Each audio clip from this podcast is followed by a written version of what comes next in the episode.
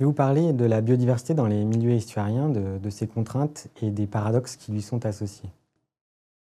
Alors, les, estuaires sont des zones de transition entre euh, le milieu marin, l'océan euh, à, l'aval, et euh, le milieu continental, le fleuve de, l'autre côté.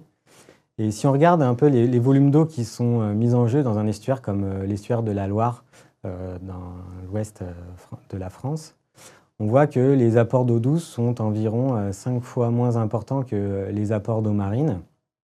Et ça, ça signifie qu'il y a vraiment une connotation euh, marine ou saumâtre euh, à ces, zones estuariennes. Alors bien sûr, ces, apports varient d'une année sur l'autre ou à l'intérieur d'une même année en fonction des débits fluviaux, en fonction des coefficients de marée. Mais dans tous les cas, ils permettent l'installation d'un certain nombre de gradients environnementaux, dont le plus notable est le gradient de salinité, euh, qui s'installe de, l'aval vers l'amont. Alors à l'aval, du côté de l'océan, on a une salinité qui est, proche de, celle de l'eau de mer, en 35. Et puis plus on remonte dans l'estuaire, plus elle décroît pour atteindre une salinité nulle dans la partie euh, amont euh, de la zone estuarienne. Et à ce gradient de salinité est associée une distribution typique de la matière en suspension dans, dans l'estuaire, avec notamment une zone de concentration au niveau de la limite amont de pénétration de la salinité dans l'estuaire. Et euh, cette zone de concentration, on l'appelle euh, soit maximum de, turbidité, soit euh, plus poétiquement bouchon vaseux par chez nous.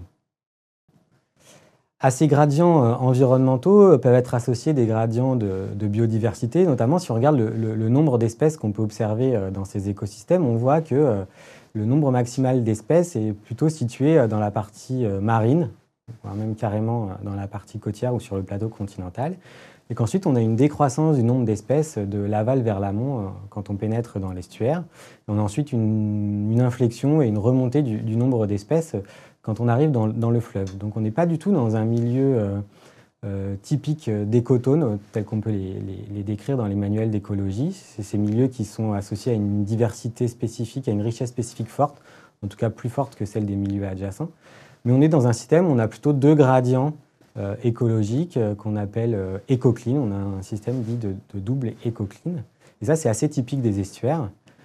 Tout se passe en fait comme si, si je prends l'exemple des, poissons, comme si la diversité qu'on observe à, l'échelle locale, le nombre d'espèces qu'on observe à l'échelle locale était issu d'un pool régional d'espèces qui passait à travers un certain nombre de filtres environnementaux à différentes échelles. Alors à une échelle régionale, par exemple les, barrières de dispersion ou, les conditions climatiques, à l'échelle de, l'estuaire, en lien avec son hydrologie, sa morphologie, les types d'habitats et, de ressources trophiques disponibles, ou à l'échelle plus locale, en lien avec euh, la qualité de l'eau et, les interactions biotiques. Alors comment ça se traduit euh, concrètement? Si je reprends euh, mon exemple de l'estuaire de la Loire et si je poursuis avec en regardant euh, plus particulièrement les poissons, ça se traduit par le fait qu'on a un certain nombre de groupes écologiques qui se distribuent le long de l'estuaire, avec euh, notamment des, poissons euh, marins plutôt à l'aval. Alors les poissons marins représentent l'essentiel du, cortège de poissons qu'on retrouve dans un estuaire. Alors ce sont essentiellement des, juvéniles de, poissons marins qui viennent se nourrir et grandir dans, les estuaires, ils viennent se réfugier grâce à la turbidité de l'eau. On dit que l'estuaire a une fonction de nourricerie pour ces poissons. Plus, à l'amont, donc ou, complètement à l'amont, on a des poissons d'eau douce comme euh, les brèmes et les barbeaux, qui peuvent être là plutôt à, la faveur d'épisodes de, accidentels de crues, par exemple. Puis on a un tout petit nombre de poissons euh, résidents qui passent l'ensemble de leur cycle écologique dans, l'estuaire. Et puis on a cette catégorie euh, de poissons assez caractéristique de ces zones estuariennes, que sont les poissons migratoires amphihalins, qui vont traverser ces estuaires deux fois au cours de leur cycle de vie, entre leur zone de reproduction et leur zone de, croissance et d'alimentation. Alors cette biodiversité remarquable, elle est supportée par euh, une forte euh, productivité biologique euh, que l'on peut décrire en regardant les, différentes chaînes alimentaires qu'on peut retrouver à, l'intérieur d'un estuaire. L'association de ces différentes chaînes alimentaires formant ce qu'on appelle un réseau trophique. le réseau trophique estuarien est, assez particulier. Ici est représenté celui de l'estuaire de la Gironde. Alors les espèces ou les groupes d'espèces sont dans les cases et les flèches représentent les interactions entre les espèces essentiellement des interactions de prédation euh, dans ce cas de figure, donc des interactions euh, dites trophiques. Et si on creuse un petit peu plus euh, la description de ce réseau trophique et si on essaye de quantifier la taille de ces flèches, donc le, volume des flux, on voit que bah, l'essentiel des flux trophiques à l'intérieur du, réseau estuarien sont liés à la dégradation de la matière organique particulière, vous savez, cette matière en suspension dont, je parlais tout à l'heure, par des bactéries qui sont ensuite euh, grignotées par d'autres maillons du réseau trophique.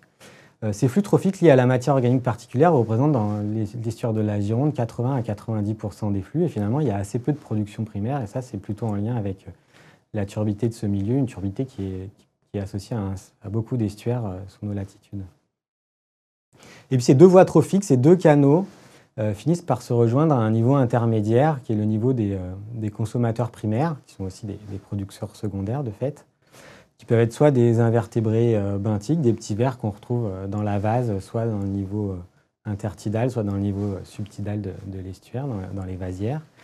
Et puis, plus généralement et de façon plus notable, dans les, petits crustacés qui peuvent être soit zooplanctoniques, comme euh, les copépodes, soit plutôt euh, c'est-à-dire juste au-dessus du, fond de, l'estuaire, comme euh, les mysidacées ou, différentes espèces de crevettes.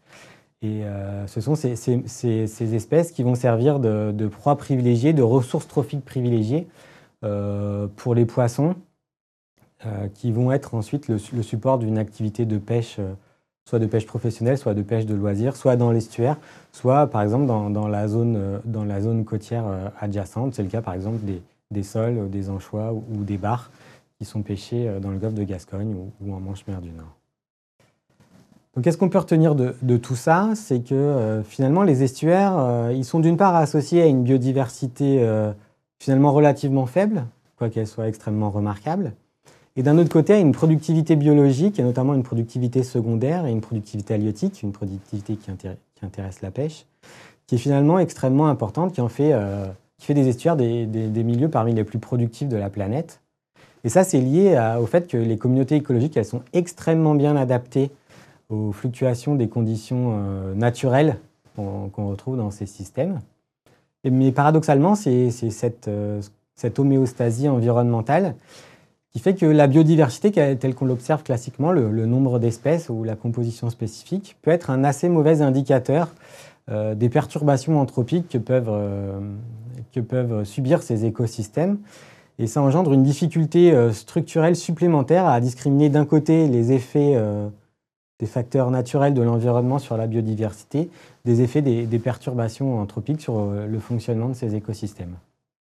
C'est ça qui rend ces écosystèmes extrêmement complexes, mais aussi extrêmement riches et extrêmement euh, euh, intéressants à étudier.